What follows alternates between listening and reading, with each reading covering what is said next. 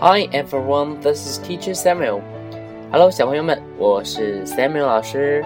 今天呢，我们学习了数字一到四的英文表达。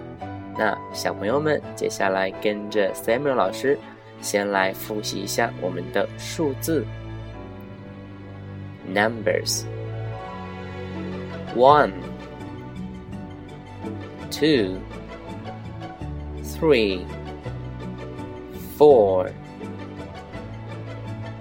Now we're going to review the sentence. What number is it? What number is it? 这个是数字几呢？The answer is this is number one.